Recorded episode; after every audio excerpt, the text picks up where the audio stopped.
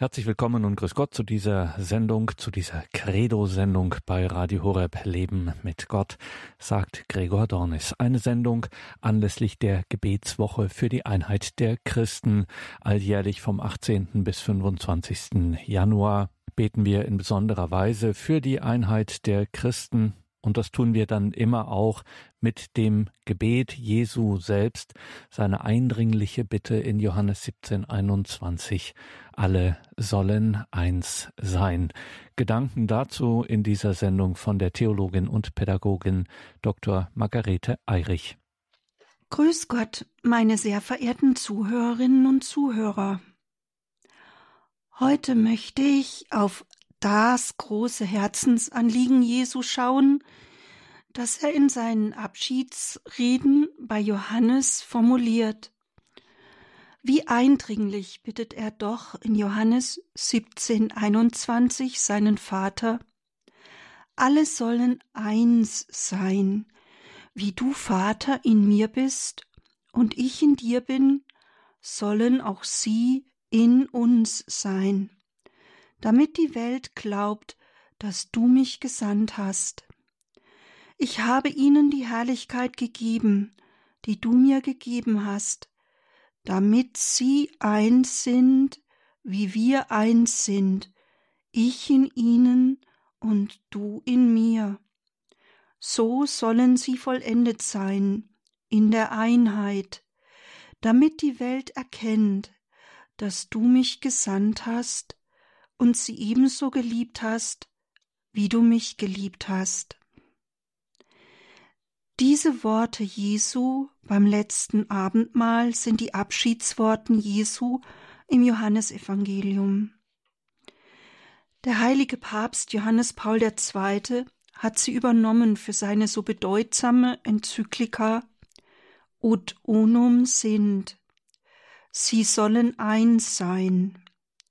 Darin entfaltet er in über hundert Artikeln das ihm so wichtige Anliegen der Einheit.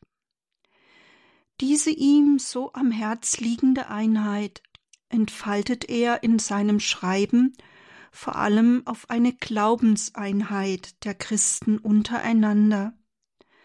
Alle Christen christlicher Gemeinschaften und Kirchen sollen eins sein. Sie sollen eins sein, wie der Vater eins ist mit dem Sohn. So sollen sie eins sein. Sie sollen eins sein, wie der Vater im Sohn ist und wie der Heilige Geist im Sohn und Vater ist. So sollen sie eins sein, wie der Sohn ganz im Vater ist und der Vater ganz im Sohn und beide ganz durchdrungen sind vom göttlichen Liebesfluss im Heiligen Geist. Alle Christen sollen eins sein, damit die Welt glaubt. Die Christen sollen eins sein, weil die Spaltungen ihr Zeugnis in der Welt belasten. Die Christen sollen eins sein, damit Jesu Botschaft und Erlösungswerk in der Welt strahlen kann. Die Christen sollen eins sein, damit Christi Sendung in der Welt offenbar wird. Wir Christen sind, wie der Apostel Paulus im Epheserbrief sagt, seit Grundlegung der Welt in Liebe im Voraus vor unserer Zeugung bereits dazu bestimmt, Kinder Gottes zu werden, durch die uns von Jesus Christus erwirkte Erlösungsgnade ist dies uns geschenkt. In seinem großen Abschiedsgebet bittet Jesu weiter Ich habe ihnen die Herrlichkeit gegeben, die du mir gegeben hast, damit sie eins sind, wie wir eins sind, ich in ihnen und du in mir. Diese Herrlichkeit, von der Jesus spricht, die er uns gegeben hat, ist die Herrlichkeit Gottes. Im Griechischen steht hier Doxa. Das ist der unglaubliche Glanz und die unvorstellbare Herrlichkeit Gottes. Es ist diese Herrlichkeit Gottes, die aus uns strahlt, weil wir durch Christi Erlösung Kinder Gottes sind. Diese Sohnschaft, diese göttliche Herrlichkeit wurde uns gegeben, damit wir eins sind. Sie wurde uns gegeben, damit wir wie die drei göttlichen Personen eins sind. In diesen Abschiedsworten Jesu wird deutlich, dass zu dieser Herrlichkeit Gottes die Einheit als göttliche Vollendung dazugehört. Gott ist vollkommen, Gott ist eins. Es gibt im göttlichen Liebesfluss nichts Entgegenstehendes. Der Vater ist ganz eins im Sohn.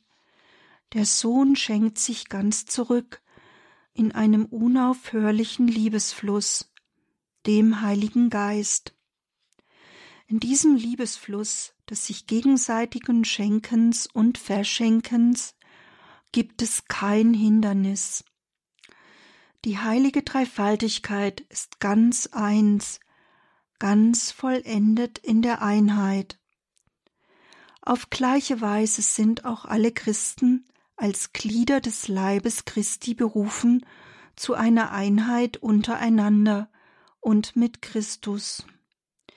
Die Glieder des Leibes Christi sollen untereinander ganz eins sein, und sie sollen ganz eins sein mit Gott, damit die Welt erkennt, dass Christus von Gott gesandt wurde, damit die Welt Christus als Gottes Sohn erkennt. Die Christen sollen untereinander so eins sein, wie die göttlichen Personen eins sind. Und nicht nur das. Jesus will die Einheit mit ihnen leben. Er will in ihnen sein, wie der Vater in ihm ist. Wie großartig ist doch das. Doch Jesus bittet in Johannes 17, 22 folgende. Ich habe ihnen die Herrlichkeit gegeben, die du mir gegeben hast, damit sie eins sind, wie wir eins sind, ich in ihnen und du in mir, so sollen sie vollendet sein. Es ist dieses Vollendetsein, das vom griechischen Telos ans Ziel gelangt sein kommt. Das ist ein Weg, aber das ist unsere großartige Berufung. Es ist unser Ziel. Es ist unsere Berufung, in Heiligkeit so zu wachsen, dass wir ganz in der Einheit sind mit Gott, ganz in Gott sind. Wir sind berufen, so eins zu sein, wie die göttlichen Personen eins sind, damit die Welt erkennt, dass Jesus gesandt wurde, damit die Welt die göttliche Liebe erkennt, damit sie erkennt, wie sehr Gott jeden Menschen liebt. Die Christen sollen eins sein, damit die Welt Christi Erlösungswerk erkennt. Die Christen sollen eins sein, damit die Welt die Liebe Gottes zu den Menschen erkennt. Wie kann dies geschehen? Alles ist möglich durch die Liebe. Alle Christen sollen eins sein durch die Liebe. Alle sollen mit Liebe und Erbarmen eins sein und keinen Groll oder Missmut haben. Alle sollen eins sein durch die Liebe.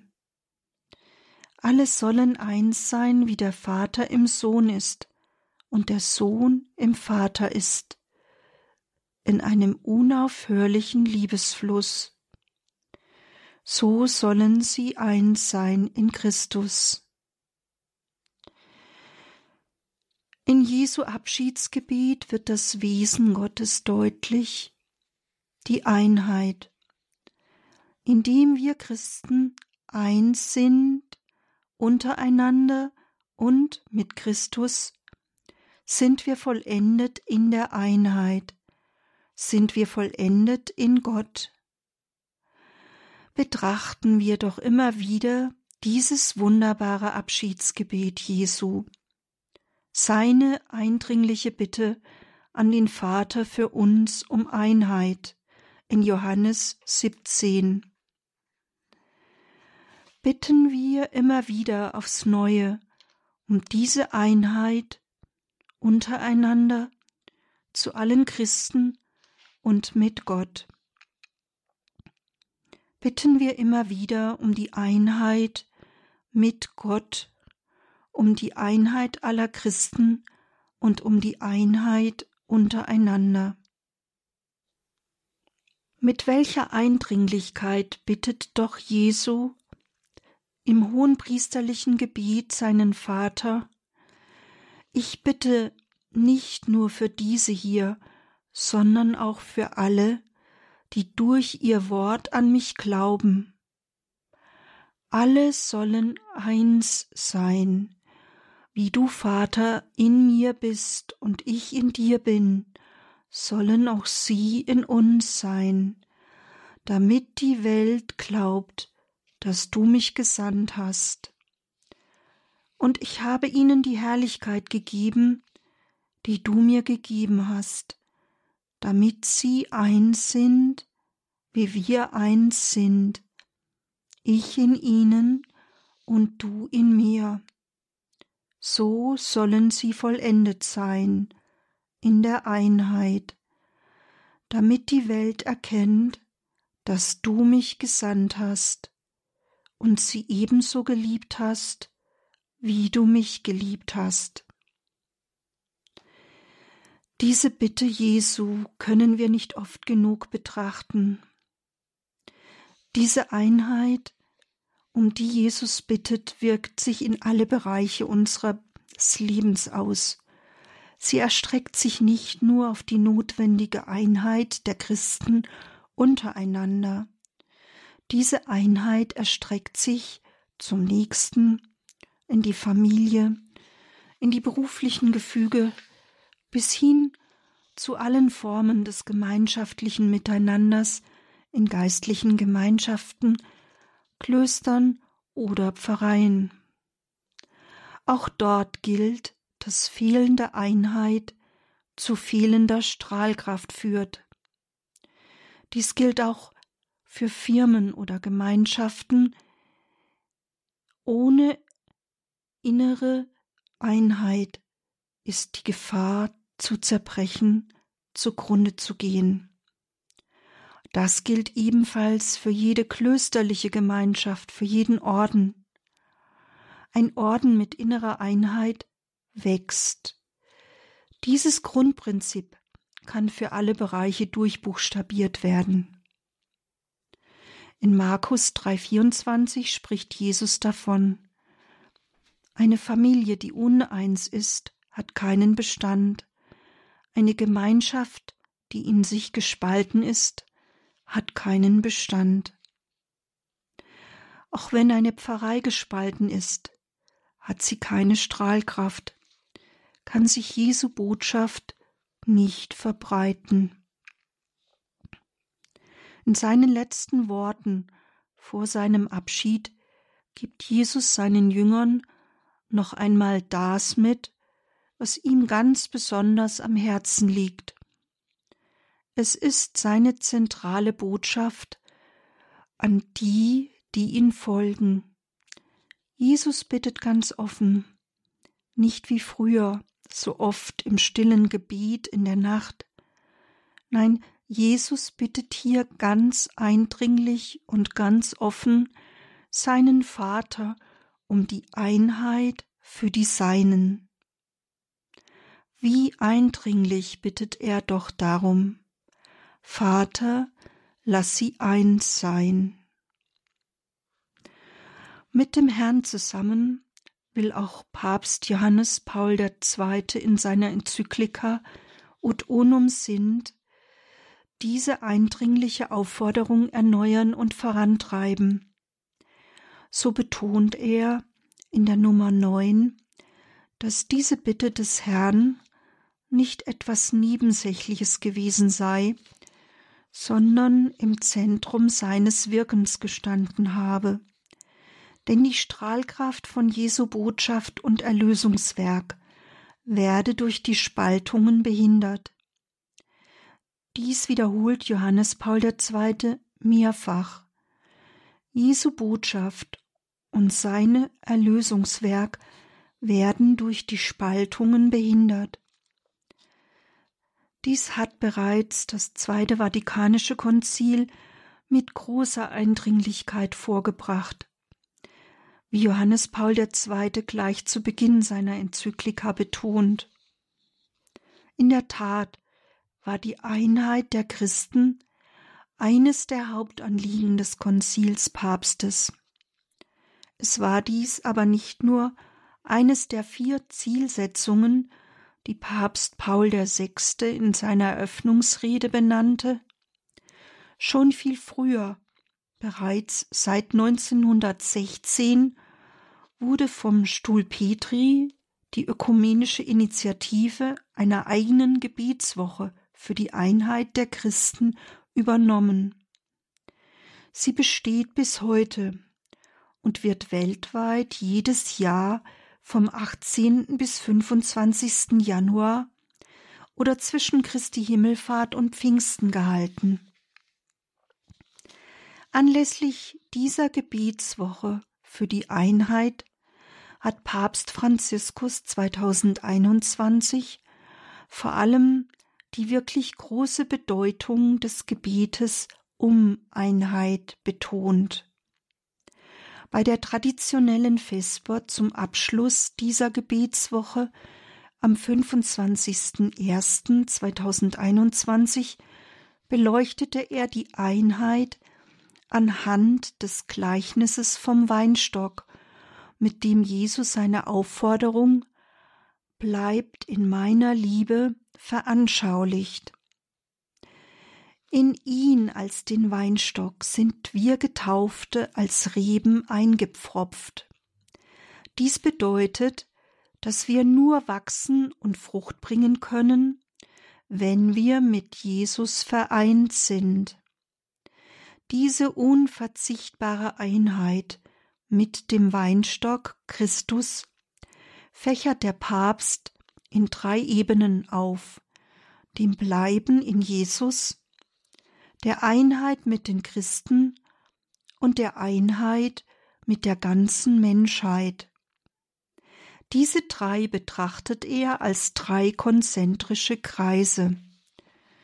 Zunächst zum Innersten, wohl Wesentlichsten, dem Bleiben in Jesus.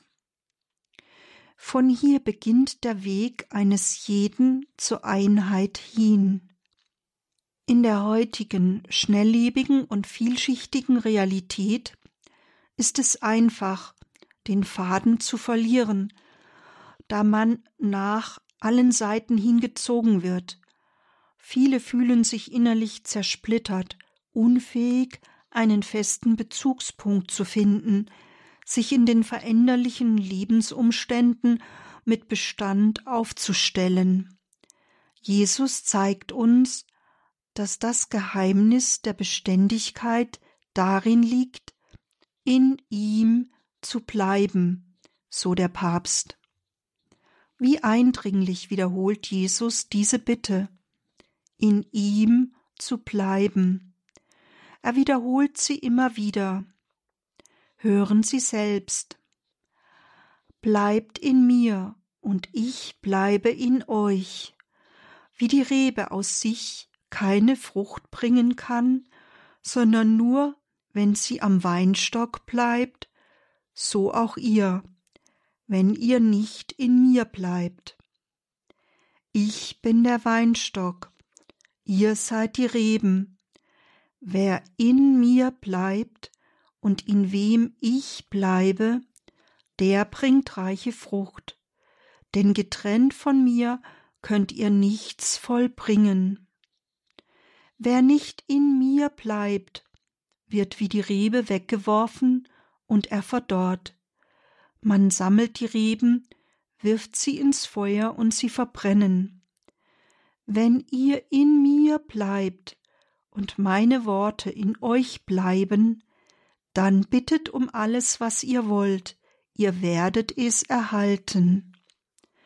Wie mich der Vater geliebt hat, so habe auch ich euch geliebt, bleibt in meiner Liebe. Wenn ihr meine Gebote haltet, werdet ihr in meiner Liebe bleiben, so wie ich die Gebote meines Vaters gehalten habe und in seiner Liebe bleibe. Sie haben richtig gehört.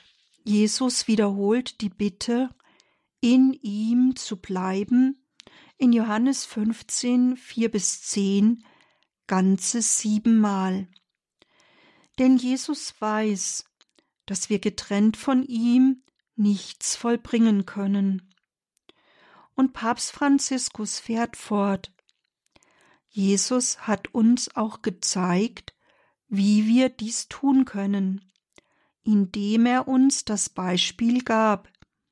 Jeden Tag zog er sich zurück in die Einöde, um zu beten. Wir brauchen das Gebet wie das Wasser zum Leben. Das persönliche Gebet, das Verweilen bei Jesus, die Anbetung, ist so wesentlich, um in ihm zu bleiben. Es ist der Weg, um in das Herz des Herrn all das zu legen, was unser Herz bevölkert, Hoffnungen und Ängste, Freuden und Leiden aber vor allem erfahren wir, wenn wir im Gebet auf Jesus als Mittelpunkt ausgerichtet sind, seine Liebe. Unser Sein zieht daraus Leben, so wie die Rebe aus dem Stamm den Lebenssaft erhält. Diese Einheit mit Jesus bezeichnet der Papst als die erste Einheit, der innerste Kreis. Der zweite Kreis ist der der Einheit mit den Christen. Wir sind Reben desselben Weinstocks. Wir sind kommunizierende Röhren. Das Gute und das Böse, das jeder tut, wirkt sich auf die anderen aus. Im geistlichen Leben herrscht sodann eine Art Gesetz der Dynamik in dem Maße, in dem wir in Gott bleiben, nähern wir uns den anderen, in dem Maße, in dem wir uns den anderen nähern, bleiben wir in Gott.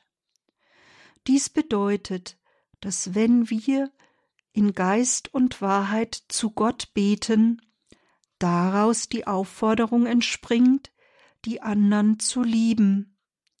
Außerdem gilt, mit 1 Johannes 4, 12, wenn wir einander lieben, bleibt Gott in uns und seine Liebe ist in uns vollendet. Das Gebet kann nur zur Liebe führen, ansonsten ist es ein oberflächliches Vollziehen eines Rituals. Es ist nämlich unmöglich, Jesus ohne seinen Leib zu begegnen, der aus vielen Gliedern zusammengesetzt ist, die so zahlreich sind, wie es Getaufte gibt. Wenn unsere Anbetung echt ist, werden wir in der Liebe zu all denen wachsen, die Jesus nachfolgen, unabhängig von der christlichen Gemeinschaft, der sie angehören, weil sie, auch wenn sie nicht zu den unsrigen gehören, sein sind. Sie gehören zum Leib Christi, sie gehören ihm. Ganz ehrlich gesteht der Papst ein, dass es nicht einfach sei, seine Mitmenschen zu lieben, weil sofort ihre Fehler und Mängel in Erscheinung treten und uns die Wunden aus der Vergangenheit wieder in den Sinn kommen. Doch hier komme uns der Vater zu Hilfe, der als erfahrener Winzer genau weiß, was zu tun sei.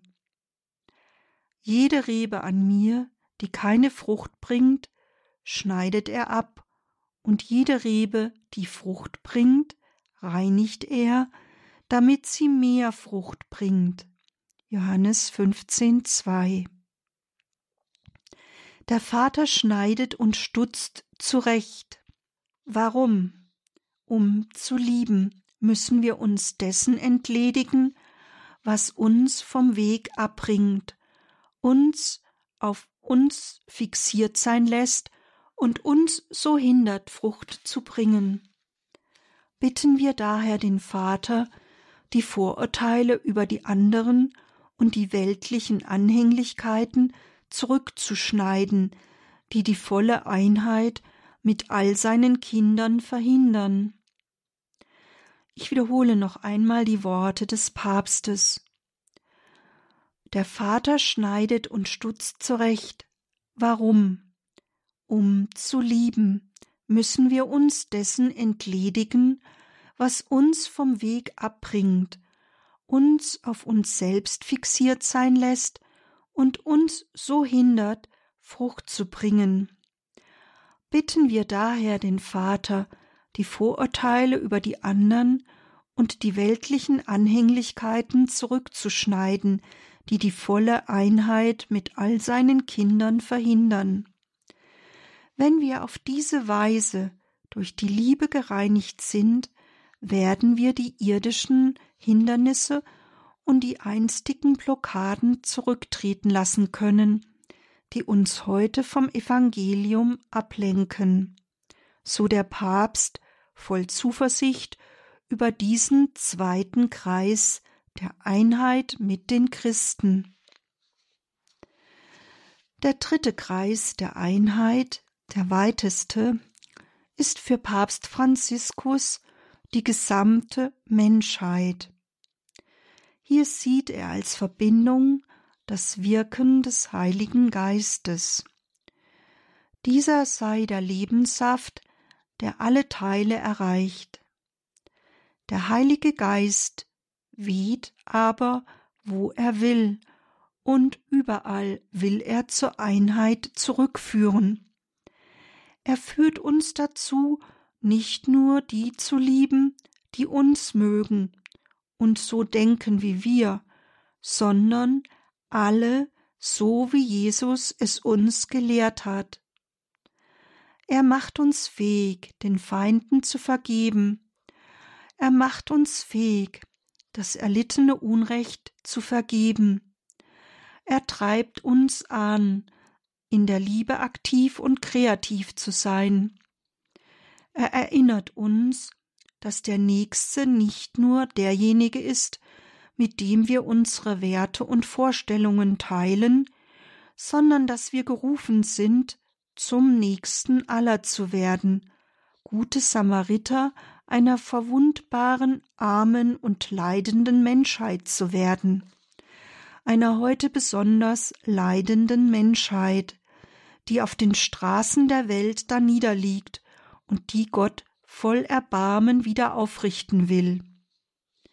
So bittet der Papst abschließend Der Heilige Geist, Urheber der Gnade, möge uns helfen, in der Selbstlosigkeit zu leben, auch denjenigen zu lieben, der es nicht erwidert, denn in der reinen und uneigennützigen Liebe bringt das Evangelium Frucht. Von den Früchten erkennt man den Baum, von der ohne Gegenleistung erbrachten Liebe erkennt man, dass wir dem Weinstock Jesu angehören. Abschließend erinnert dann Papst Franziskus Der Heilige Geist lehrt uns so die Konkretheit der Liebe zu allen Brüdern und Schwestern, mit denen wir die gleiche Menschheit teilen, jene Menschheit, die Christus auf unzertrennliche Weise an sich gebunden hat, da er uns sagte, dass wir ihn immer in den Ärmsten und Bedürftigen finden werden.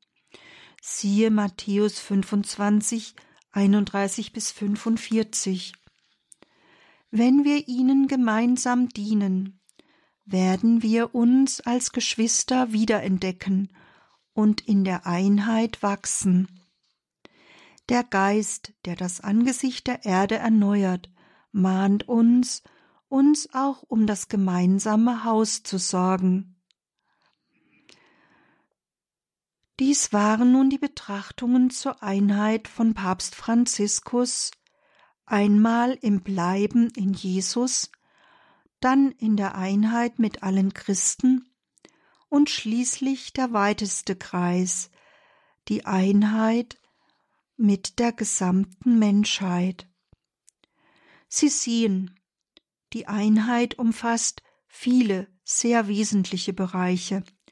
Sie umfasst nicht nur die Einheit mit Christus und innerhalb der christlichen Konfessionen. Sie ist im Bereich kleiner Gemeinschaften wie Familie, Vereine genauso wichtig wie in Pfarreien bis hin zu den anderen christlichen Gemeinschaften und der gesamten Menschheit. Jesus geht es bei seiner eindringlichen Bitte um Einheit, um mehr als nur um die Einheit der Christen untereinander. Es ist eine umfassende Einheit, die alle Bereiche einschließt. Dies wurde ebenfalls bei den Betrachtungen des Papstes deutlich. Die Einheit ist in all diesen Bereichen so wesentlich für unser Miteinander. Die heilige Hildegard von Bingen hatte eine solche Gesamtschau, wie sehr alles aufeinander bezogen ist und voneinander abhängt. Etwas davon versuchte ich Ihnen zu vermitteln. Es scheint die Einheit insgesamt, die Einheit in den Familien, in der Gesellschaft und im Glauben immer mehr auseinanderzubrechen. Umso dringlicher ist es, etwas gegen dieses Auseinanderbrechen zu tun. Und dies beginnt ganz konkret bei jedem selbst.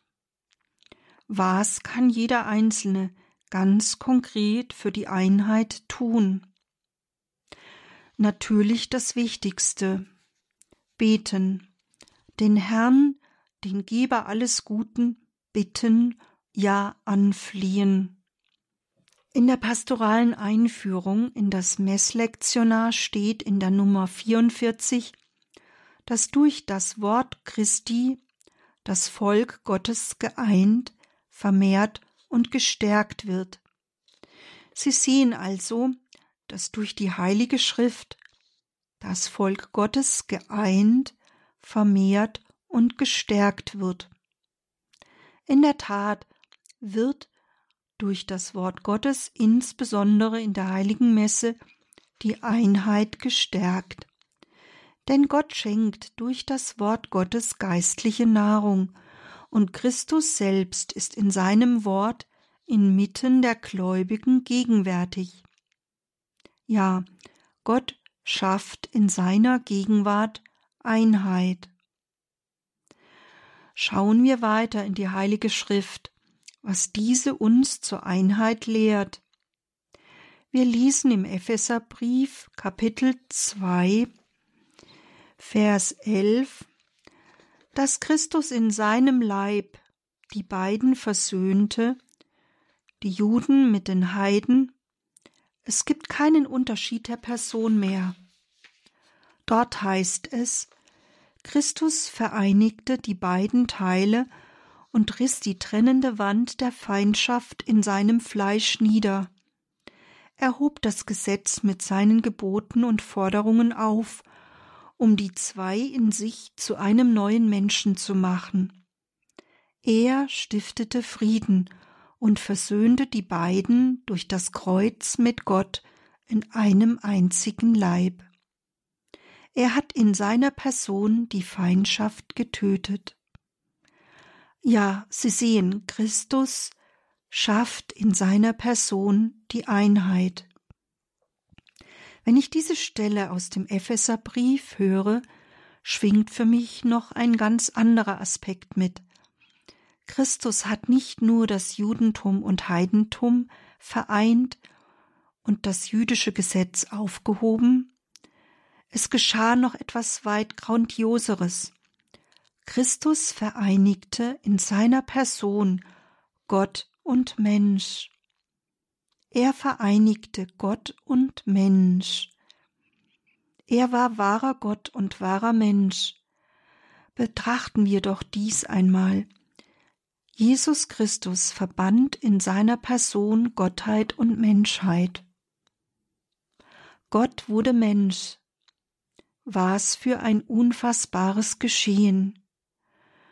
Gott blieb Gott, aber nahm menschliches Fleisch an und stieg in die Begrenztheit menschlichen Fleisches. Er verband Gottheit und Menschheit in einer Person.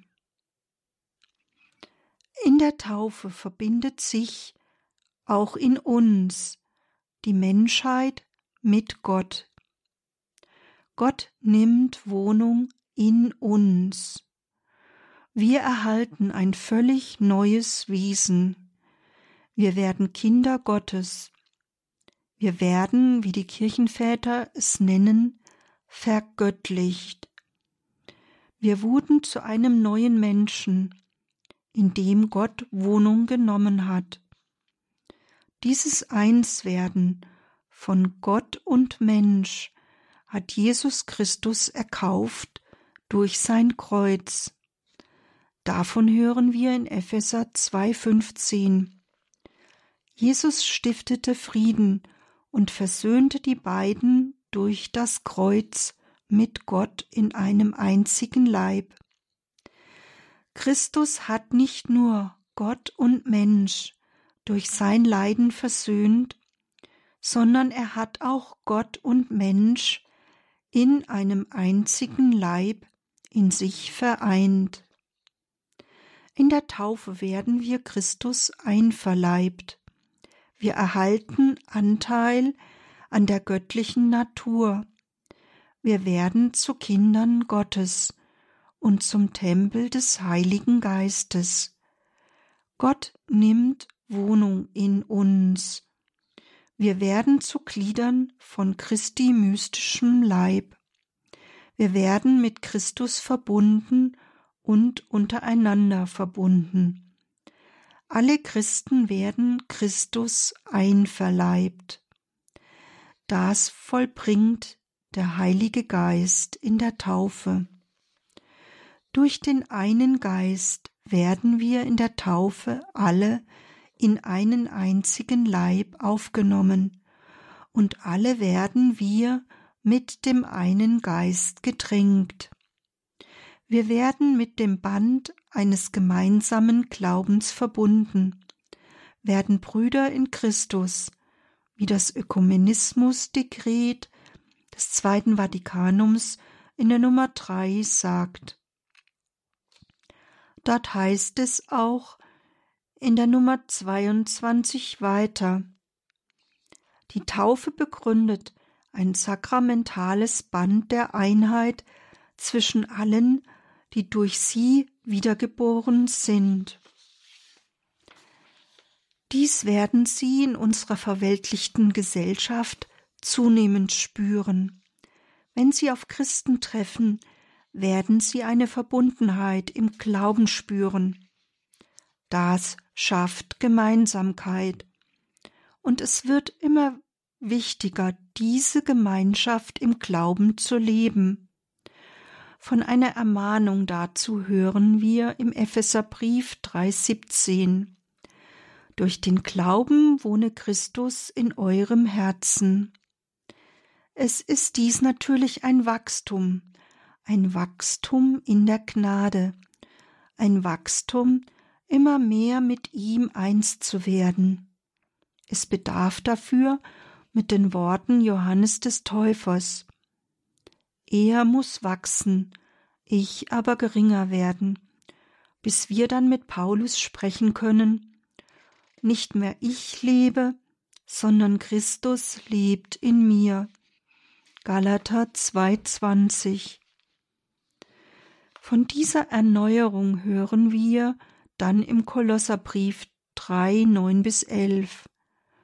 Ihr habt den alten Menschen mit seinen Taten abgelegt und habt den neuen Menschen angezogen, der nach dem Bild seines Schöpfers erneuert wird, um ihn zu erkennen.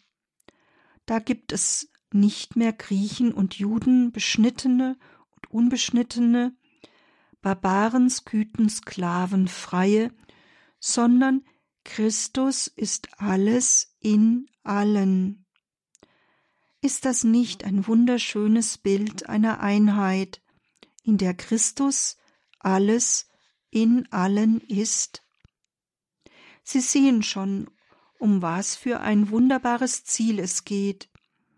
Christus alles in allen. Sie sehen, in was für einer Breite Einheit gedacht werden muss. Und dies fängt ganz konkret bei jedem Einzelnen an. Was kann jeder Einzelne, was können Sie für die Einheit des Leibes Christi weiter tun? Mit Hilfe des großen Schatzes der Sakramente, des Wortes Gottes und des Gebetes können Sie in der Tat sehr viel tun.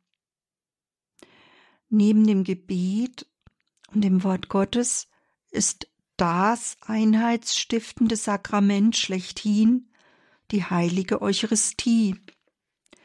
Dies wird im Ökumenismusdekret des Zweiten Vatikanischen Konzils in der Nummer zwei sehr schön entfaltet.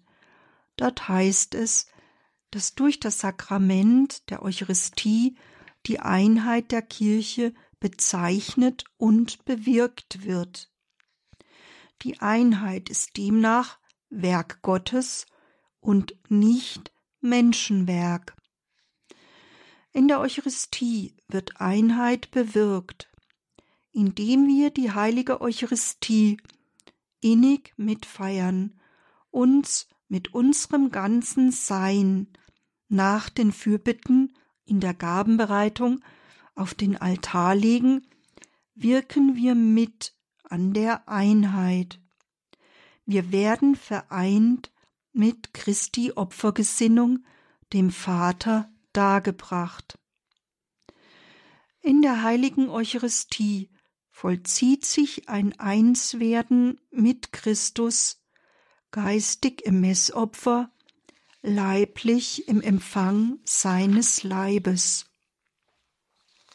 In der Eucharistie vollzieht sich eine Verbindung mit dem Leib Christi in engster Weise. Wir werden mit ihm eins. Er lebt in uns und wir leben durch ihn. In der Kommunion werden wir ganz eins mit Christus, in einer unüberbietbar engen Verbindung des Christen mit Christus. Es ist ein gegenseitiges Durchdringen. Für dieses gegenseitige Durchdringen gibt es im irdischen und menschlichen Bereich nichts Vergleichbares. Es ist einmalig wie wir mit Christus eins werden, so der Palutiner Pater Hans Burg. Auch das Konzil betont nachdrücklich, dass wir in der Eucharistie wirklich Anteil am Leib des Herrn erhalten und zur Gemeinschaft mit ihm erhoben werden. Lumen Gentium 7. Wir erhalten Anteil an seinem Leib und werden zur Gemeinschaft mit ihm erhoben. Der Herr vereinigt sich mit uns in einer unüberbietbaren Weise mit seinem Leib, und wir werden von seinem Heiligen Geist durchdrungen. denn der Geist vermag den Geist ganz zu durchdringen, wie Hans Urs von Baldassar betonte. Jesus drückt dies in seiner Brotrede in Johannes 6, 56 folgendermaßen aus. Wer mein Fleisch isst und mein Blut trinkt, der bleibt in mir und ich bleibe in ihm. Diese immer tiefere Einheit mit Christus durch die heilige Eucharistie wirkt sich auf den gesamten Leib Christi aus. Ein weiteres Sakrament, das wirklich einheitsstiftend ist, ist das Sakrament der Versöhnung. Wir werden dabei mit Gott und unseren Mitmenschen versöhnt. Das Sakrament versöhnt uns mit Gott und der Kirche. Es vereint uns mit Gott in inniger Freundschaft, so der Katechismus der katholischen Kirche in der Nummer 1468. Was ist doch durch dieses wunderbare Sakrament möglich? Selbst wenn es uns schwer fällt zu verzeihen und wir dies mehr mit Willen als mit dem Herzen tun, es geschieht Heil. Das, was menschliches Vermögen an Versöhnung und Überwindung von Hass, Neid und Groll nicht vermag, ist im Sakrament als Heilswirkung möglich. Denn im Sakrament handelt Gott. Gottes Kraft wirkt im Sakrament. Gott schenkt die Gnade, die das Sakrament bezeichnet. Gott schenkt die Frucht des Erlösungsgeschehens von Jesu Kreuz. Was menschliches Vermögen übersteigt, wenn die Gefühle immer noch um sich schlagen und man den Schritt zu verzeihen nur mit dem Verstand schafft. Gott kann im Sakrament das Übrige tun und heilend eingreifen, so dass auch die Wunde heilt. Für ihn ist nichts unmöglich.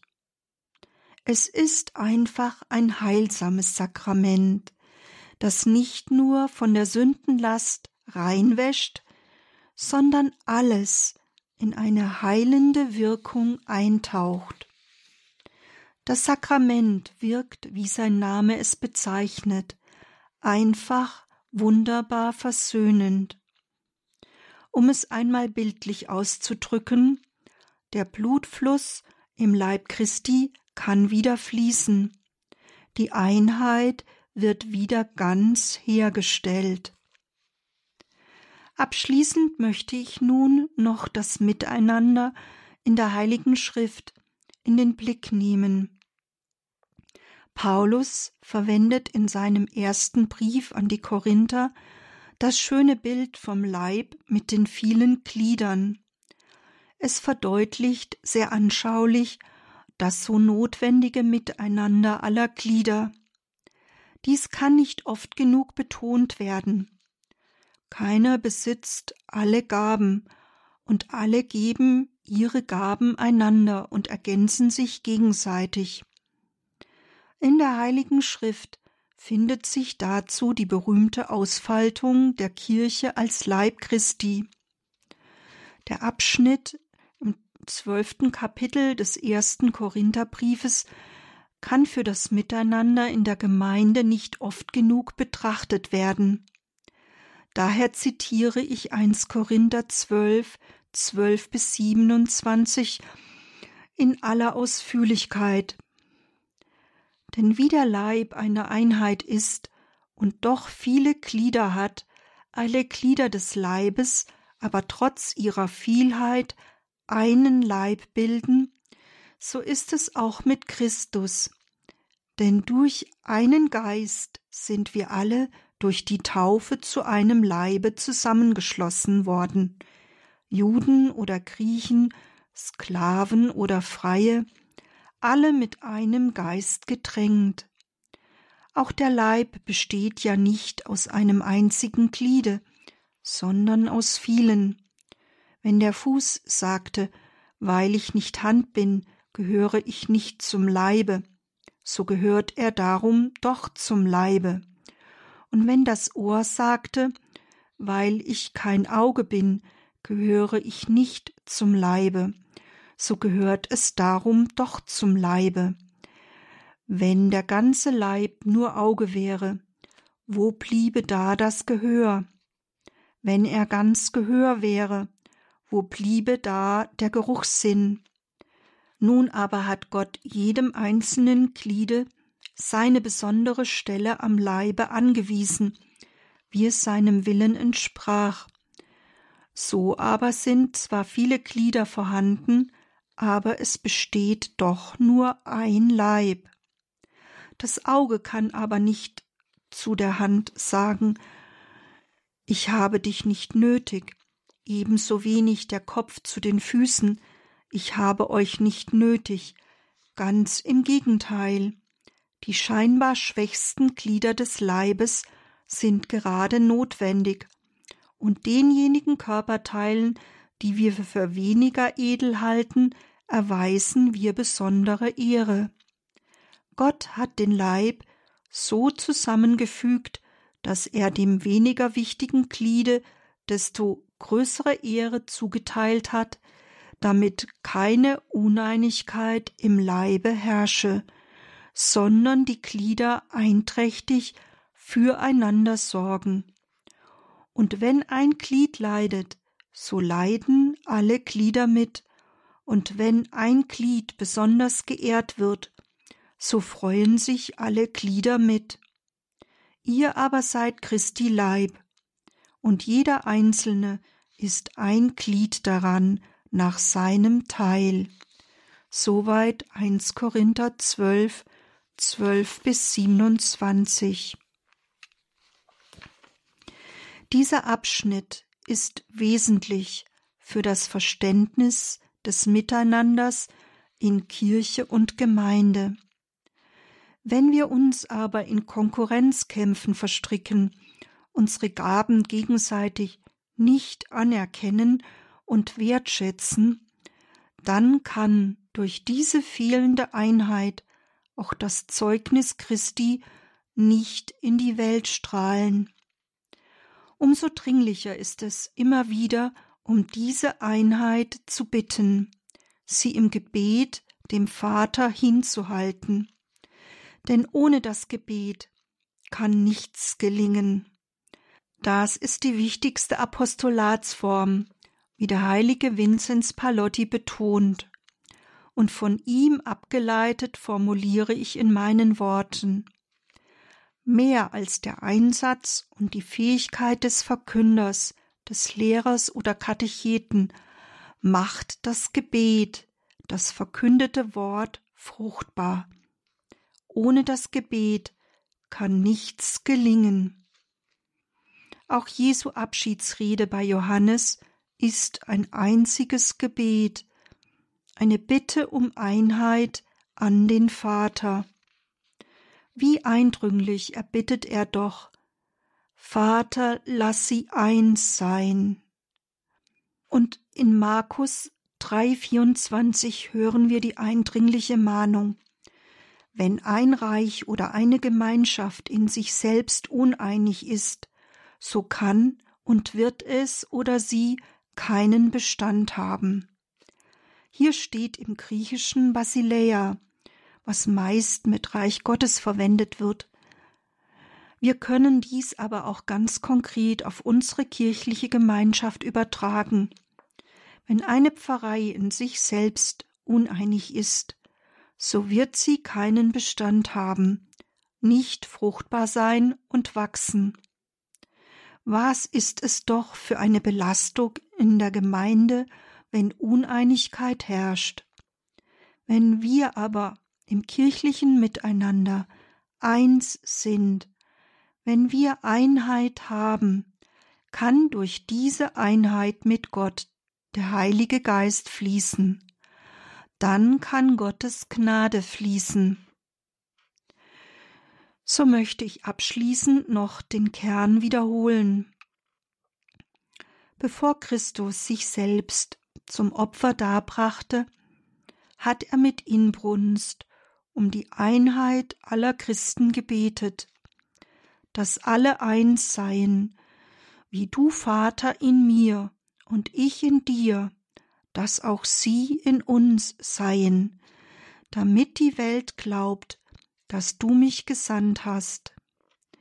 In diesen Worten aus Johannes 17, 21 wird deutlich, dass als Vorbild für die Einheit aller Christen die Einheit von Vater, Sohn und Geist dient. Aber es wird zugleich auch deutlich, dass Spaltungen die Strahlkraft von Jesu Botschaft und Erlösungswerk behindern. Sie behindern, dass sich der Glaube an Jesus Christus ausbreiten kann. Jesus selbst spricht davon, warum diese Einheit so nötig ist, damit die Welt glaubt. Diese Einheit ist notwendig, damit die Welt Christus erkennt. Wenn wir uns aber in inneren Konkurrenzkämpfen verstricken, unsere Gaben gegenseitig nicht anerkennen oder wertschätzen, dann kann durch diese fehlende Einheit auch das Zeugnis Christi nicht in die Welt strahlen. Diesen Zusammenhang von Einheit und Glaubenszeugnis hat der heilige Papst Johannes Paul II. ebenfalls in seiner Enzyklika Ut unum sind gezogen.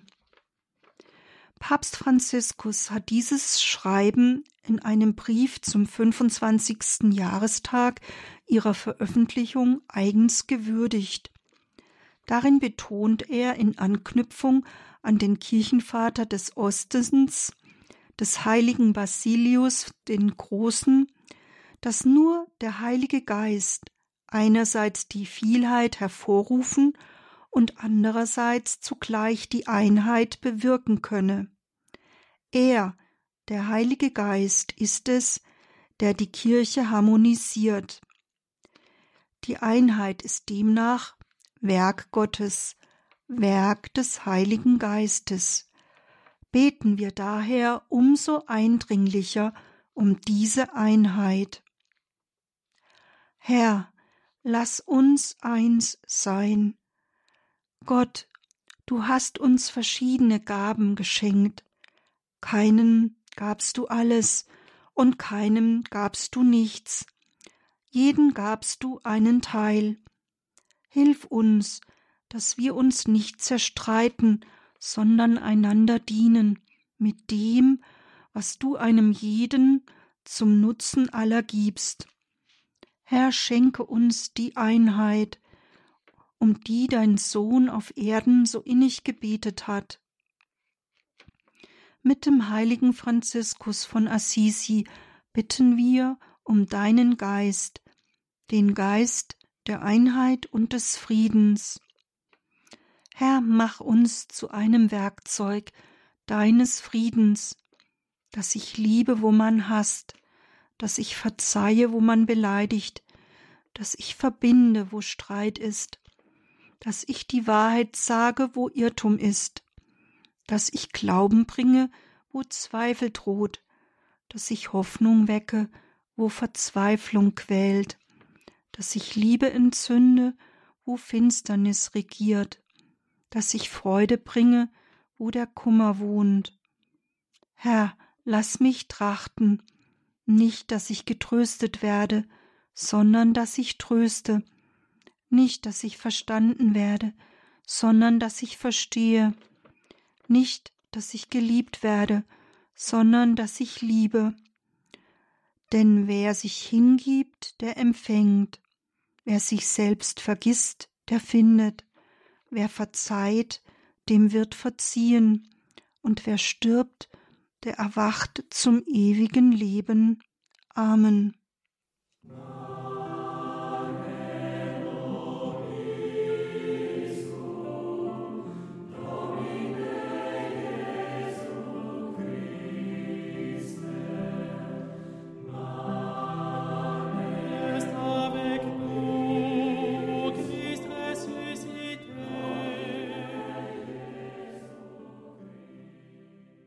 Alle sollen eins sein. Jesu eindringliche Bitte in Johannes 17, 21 zum Beginn der Gebetswoche für die Einheit der Christen. Heute am 18. Januar bis zum 25. Januar dauert sie, hörten wir die Theologin und Pädagogin Dr. Margarete Eirich. Liebe Hörerinnen und Hörer, das alles gibt es natürlich auch in unserer Mediathek auf horeb.org kann man dort nachhören. Den Link natürlich auch teilen, gern in den sozialen Netzwerken. Danke fürs Dabeisein, für Ihre Verbundenheit mit Radio Horeb und Radio Maria. Alles Gute und gottesreichen Segen wünscht Ihr Gregor Dornis.